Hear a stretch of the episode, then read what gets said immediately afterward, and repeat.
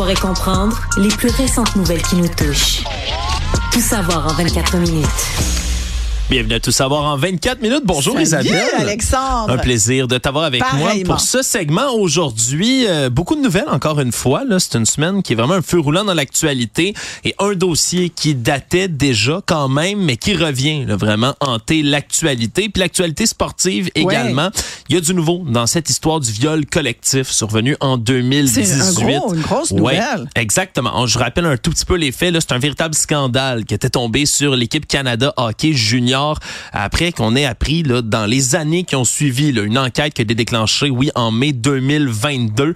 Mais c'est à peu près dans ces eaux-là qu'on a commencé à savoir un peu plus cette histoire d'une jeune femme qui avait été compensée là, par de l'argent donné euh, hors cours par Hockey Canada à l'époque, là, ce qu'on peut appeler en anglais là, du hush money, donc Ouais, pour ouais. faire euh, taire Pour hors faire taire, cours ouais. Ouais, une victime d'une agression sexuelle multiple. On parle d'un véritable viol collectif qui aurait été orchestré par des joueurs d'équipe Canada Hockey Junior en 2018 à London, en Ontario.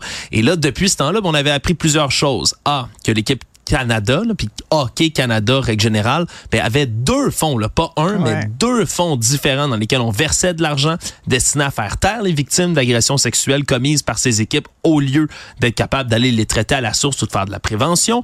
Et ça avait éclaboussé, fait démissionner l'entièreté de l'état-major, évidemment, après plusieurs pressions et plusieurs commanditaires qui avaient débarqué au sein d'Hockey Canada. Et aujourd'hui, la grande nouvelle, ben, c'est que la police de London, en Ontario, a averti cinq joueurs, anciens joueurs d'équipe Canada Junior, de se rendre jusqu'à London dans les prochains jours. Ils ont un délai pour aller se soumettre à la police, pour être arrêtés, le mis en état d'arrestation pour des accusations d'agression sexuelle, justement. Mais ces gars-là, depuis donc euh, 4 ans, combien d'années? Là, là, Ouais. c'était 2018, fait que là, ça fait quand même 2018, 6 ans de fait- ça. Oui, voilà, c'est presque 6 ans.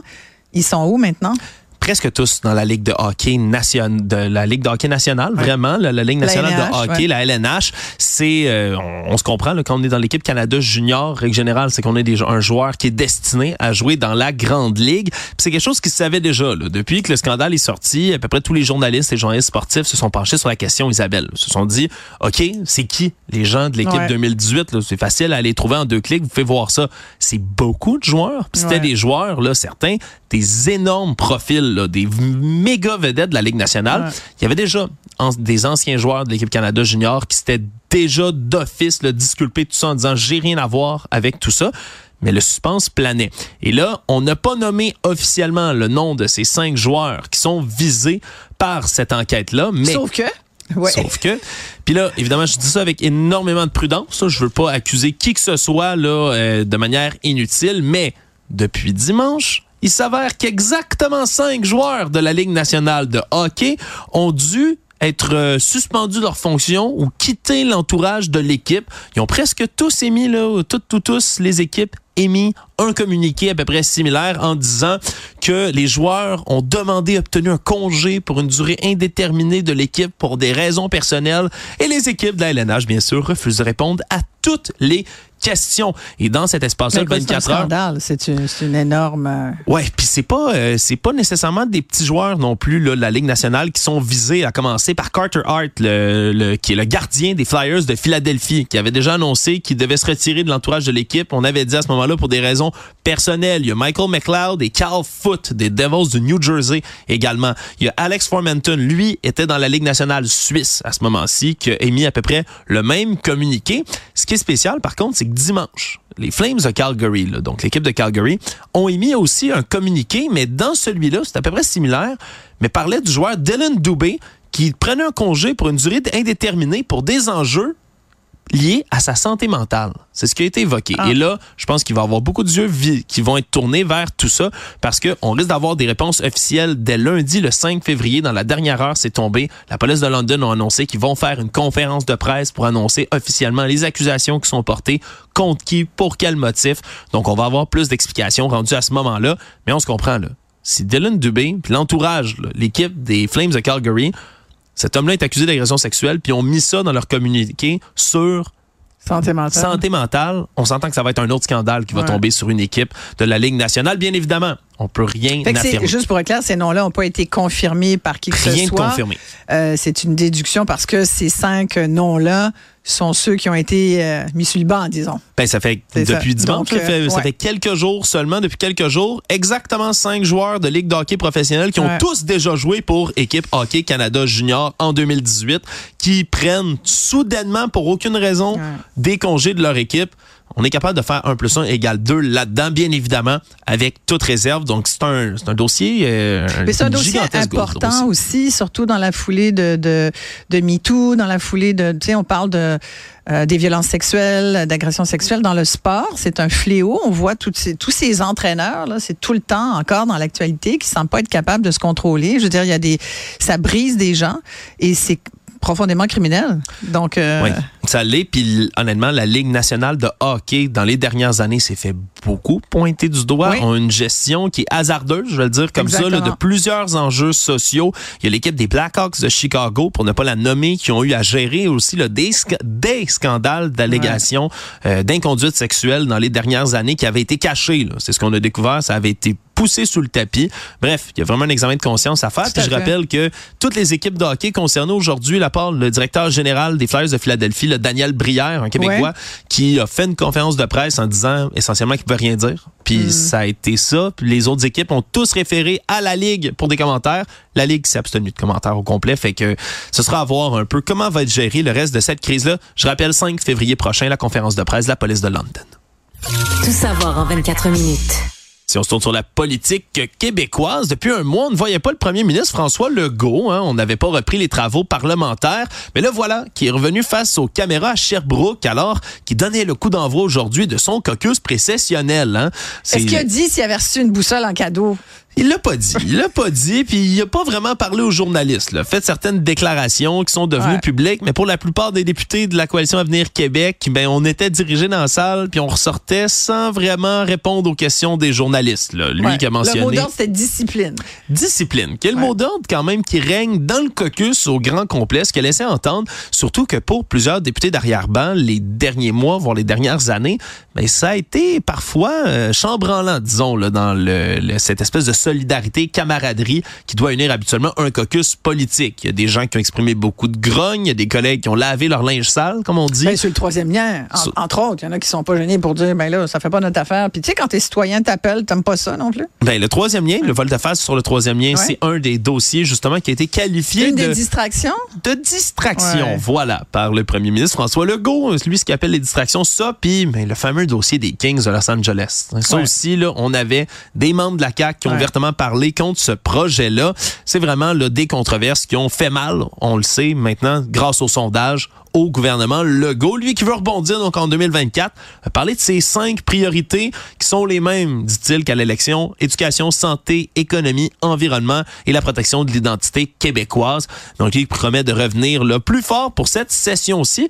Puis il va y avoir du pain sur la planche quand même, Isabelle. Hein? Surtout Ouais. avec le cette semaine, on a parlé beaucoup là, du dossier de l'électricité puis d'Hydro-Québec qui pourrait devoir privatiser une partie. Et les négociations avec le Front commun, là, la- on peut pas dire que c'est un succès, là, bien au contraire. Euh, de les travailleurs, travailleuses euh, de l'éducation euh, ont, ont, certaines, ont eu des augmentations salariales, on leur a consenti, euh, mais en ce qui concerne les moyens sur le terrain dans les classes, ça change quoi? Oui. Est-ce qu'ils ont plus de moyens? Non, la FIG, c'est pas réglé.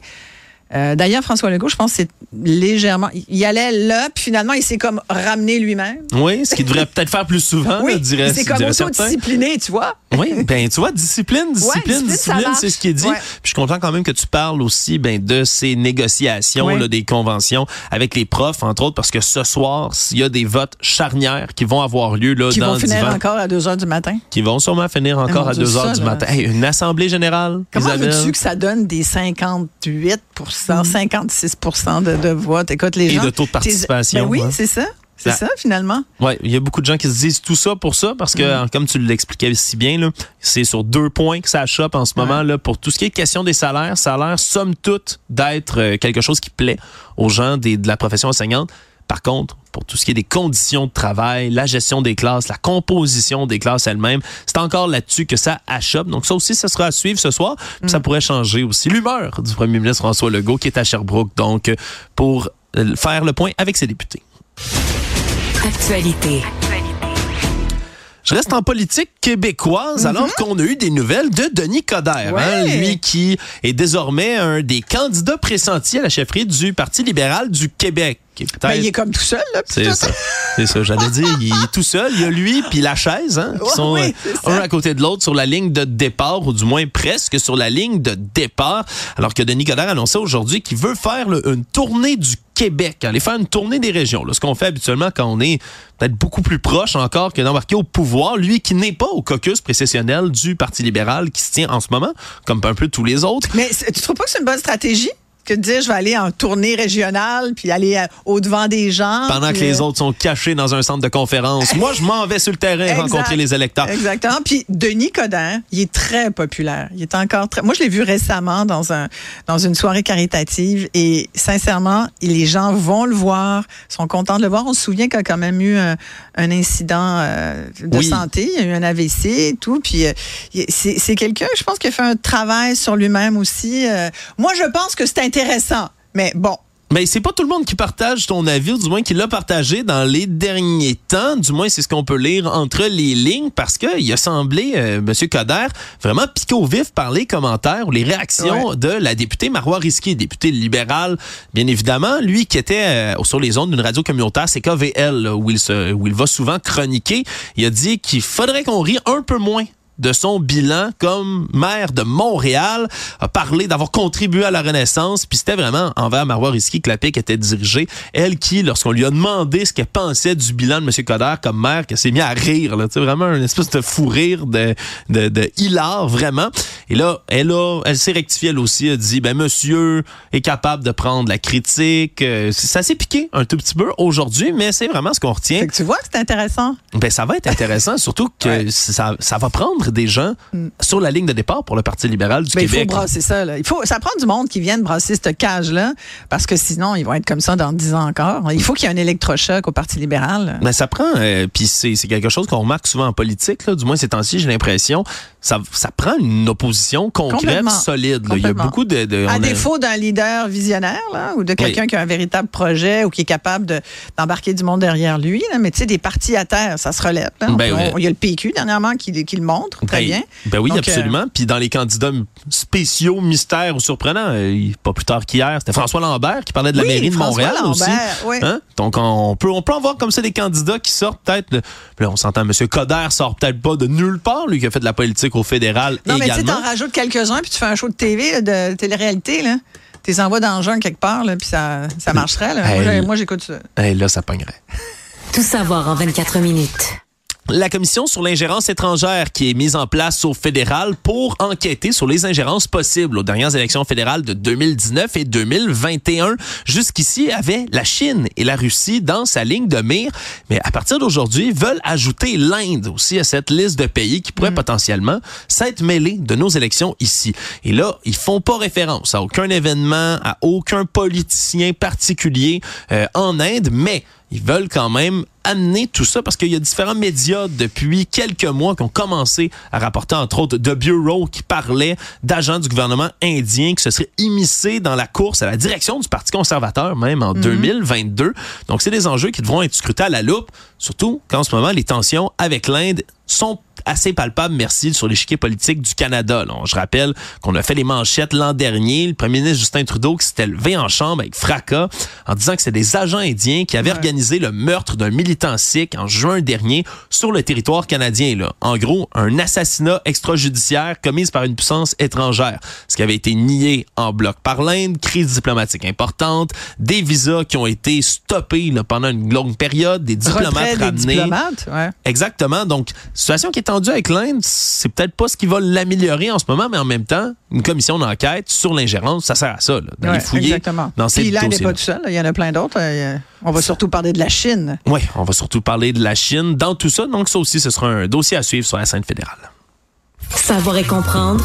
Tout savoir en 24 minutes.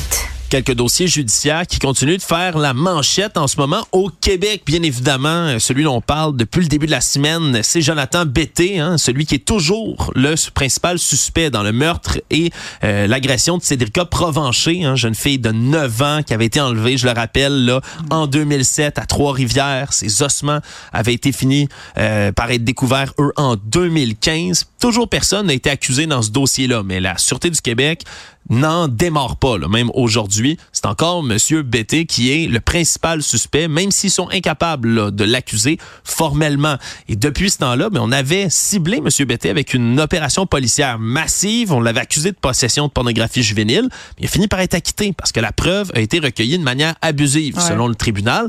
Et là, M. Betté il intente une poursuite au civil de 10 millions de dollars contre l'État et contre la police. Mais en ce moment, aujourd'hui, ce qui retient beaucoup l'attention, c'est que le père et le grand-père de Cédric Provencher ont fait une apparition surprise ce matin à la cour, sont venus assister aux audiences. Déjà que le clan Bété, la famille de Jonathan Bété, est avec lui, font partie même intégrante de la poursuite de voir qu'il y avait la famille, là, donc M. Martin Provencher et Henri Provencher, qui sont débarqués comme ça. Mais ça a causé un peu de commotion là, ce matin au Palais de justice de Montréal. On a dû déployer dans quand même des constables spéciaux dans les corridors de manière préventive, même si avec les heures des séances, t'es pas censé se croiser dans les corridors. Mais c'est quand même c'est quand même quelque chose qu'après autant d'années, on recommence à redéterrer des histoires autour de Jonathan Bété. Puis il y a même, on parle de l'ancien, le DG de la Sûreté du Québec, qui va bientôt être euh, interrogé et donc contre-interrogé dans tout ça. Donc, euh, vraie, vraie grosse affaire judiciaire. Ça je disais que son, avocat a bêté dès qu'il y aurait des, de l'ADN qui disculperait son, son, client. Qui aurait été retrouvé, supposément, avec les ossements de Cédric Provencher. Là, après ça, c'est beaucoup, euh, ça, sera à voir, ça sera être présenté en preuve là, au procès. Ce serait tout un revirement de situation, surtout qu'il n'y a pas quoi que ce soit, là, à ma connaissance, qui a été ébruité dans ce sens-là. Je suis très étonné qu'il puisse s'avancer à dire ça. Ça sous-entendrait qu'il y aurait il aurait mis la main là-dessus, il y aurait eu des fuites. Tu sais comment ça marche, comment l'avocat peut être au courant de ce genre de choses si les policiers, euh, ou, sinon, ça sous-entend que les policiers cacheraient des informations. C'est, ça fait très complot. Toi qui aimes ça, J'adore les théories du complot, effectivement, mais c'est il y a vraiment quelque chose autour de cette histoire-là là, qui continue, je pense, de d'horrifier, de fasciner les gens un peu partout au Québec là, autour du décès de Cédric Provencher. Déjà en 2000, ça avait, ah ça avait vraiment là, secoué, euh, pas en 2000, en 2007, pardonnez-moi, ça avait vraiment secoué un peu mm. tout le monde. Et l'autre procès qui est suivi, encore une fois, une affaire de longue haleine, c'est le meurtre de Guylaine Potvin, hein, celui qui est accusé dans ce dossier-là, Marc-André Grenon, 24 ans plus tard, est toujours là euh, devant le tribunal. Et aujourd'hui, ben, on fait faisait le contre-interrogatoire de la pathologiste qui s'est intéressée à ce dossier-là. Puis ce qui est un peu étrange, là. peut-être pas étrange après 24 ans, mais la docteure Caroline Tanguay, c'était elle qui a procédé là, donc à l'analyse de la preuve de l'autopsie qui a été réalisée le 28 avril 2000. Ça fait déjà un bon moment. Le problème, c'est que même si elle témoignait aujourd'hui, c'est pas elle qui a procédé à l'autopsie à l'époque. C'était Claude Potel, un autre pathologiste, qui a examiné le corps et c'est vraiment là-dessus que la défense s'est concentrée aujourd'hui. De contre-attaquer en disant, ben, est-ce que vous avez la crédibilité, toutes les informations pour être capable de juger un cas qui est aussi vieux? Est-ce qu'il y a des risques d'erreur? Bref, c'est aussi le meurtre de Guylaine Potvin, un autre gros dossier dans l'actualité judiciaire québécoise. Tout savoir en 24 minutes. Drôle de dossier aussi qui est ressorti aujourd'hui, euh, qui suit là, des euh, inquiétudes en ce moment du Conseil des droits de l'homme des Nations Unies, mais qui a des ramifications ici jusqu'au Québec. J'explique. L'Alabama veut exécuter bientôt un prisonnier, Kenneth Hughes Smith, le 25 janvier prochain, avec la méthode de suffocation à l'azote. Problème, suffocation à l'azote, évidemment privant d'oxygène, on ne met que de l'azote dans un masque dans le visage de quelqu'un, mais ça n'a jamais été employé sur des êtres humains pour tenter de provoquer une exécution. Et on a des inquiétudes comme quoi ce serait un traitement cruel, inhumain, dégradant, voire même de la torture. Alors que cette méthode-là d'azote, euh, c'est fait aux animaux pour les euthanasier, puis on les endort avant pour être certain qu'ils souffrent pas. Donc là, on veut le faire bien à sec, un être humain et ça cause toutes sortes de, euh, évidemment, d'inquiétudes. Pourquoi on veut changer les méthodes? Honnêtement, il faudrait vraiment demander à l'Alabama. Là, on se comprend qu'il n'y a plus personne qui utilise la chaise électrique. C'est rendu, personne n'est fusillé non plus. Une, euh, normalement, c'est par seringue avec un produit létal, puis c'est. Puis c'est ça qui est les ça. Gens, les gens sont endormis. Mais je sais pas pourquoi, honnêtement, l'Alabama veut procéder de cette manière-là. Mais là où ça vient toucher le Québec, c'est que là, il y a une pétition qui vise ben, une entreprise québécoise, parce que c'est une entreprise québécoise qui fabrique le masque qui va être utilisé pour exécuter cet homme-là. Là c'est Allegro Industries, qui est une filiale de l'entreprise québécoise Walter Surface Technologies, qui est propriétaire de tout ça. Et là, ben, il y a une pétition mise en place, et aux États-Unis et ici, pour demander à ce que l'entreprise québécoise décide de retirer leur masque de la procédure d'exécution. Bon, je ne sais pas si on réussirait à trouver un autre masque rapidement du côté de l'Alabama. Ici, ça aurait ben, vraiment une, un impact précis sur l'exécution. Mais bon, ça restera euh, à voir, mais drôle de voir qu'une exécution en Alabama peut se rendre ici, là, jusqu'au Alabama, c'est loin. Ouais, pas vraiment Sweet Home dans ce cas-ci. C'est profond. Économie. Pour la quatrième fois consécutive, la Banque du Canada aujourd'hui a décidé de maintenir son taux directeur à 5% veulent eh, encore. merci. Merci beaucoup. Hein? On devrait leur dire merci. Mon Dieu, qu'ils sont fins. Hein? Je sais pas si t'es sarcastique je ou pas. Je suis sarcastique, c'est sûr. T'aurais aimé que ça baisse, toi? Ben franchement, déjà, je trouve que c'est trop monté.